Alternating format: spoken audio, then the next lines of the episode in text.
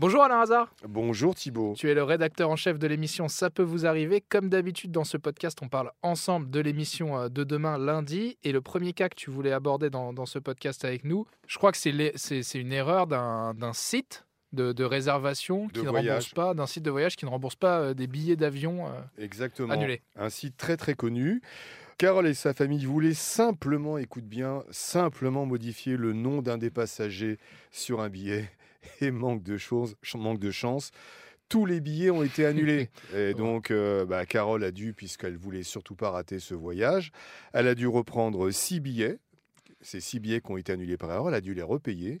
Et depuis, elle se retourne contre le site qui a quand même commis l'erreur. Il ah a tout annulé. C'est quand même ça le problème. Et malgré cela, elle n'est toujours pas remboursée. Oui, voilà, en fait, le problème. en soi, ça peut arriver de faire une erreur. Et dans ces cas-là, on est obligé de reprendre les billets. Pourquoi pas?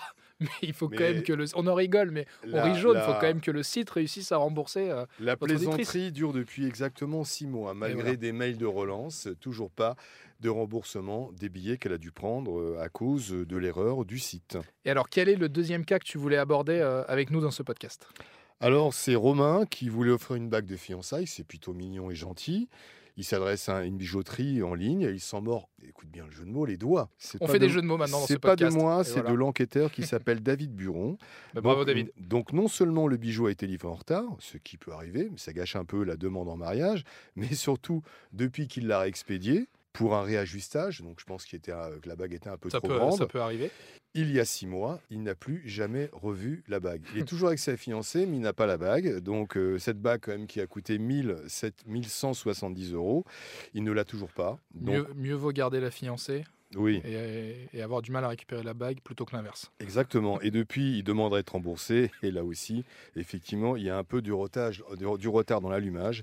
Il n'est toujours pas remboursé de cette bague. J'imagine, je ne l'ai pas devant moi, j'imagine que depuis, il a racheté une autre bague et qu'il veut simplement euh, récupérer l'argent qu'il avait investi pour la bague qui a disparu. Et pour l'instant, euh, la société ne le rembourse pas. Bon, merci Alain Hazard. On espère que Julien Courbet et son équipe pourront résoudre tous ces cas dans l'émission demain. Rendez-vous 9h30 sur RTL. On va tout faire pour aider tout le monde et à demain Thibault.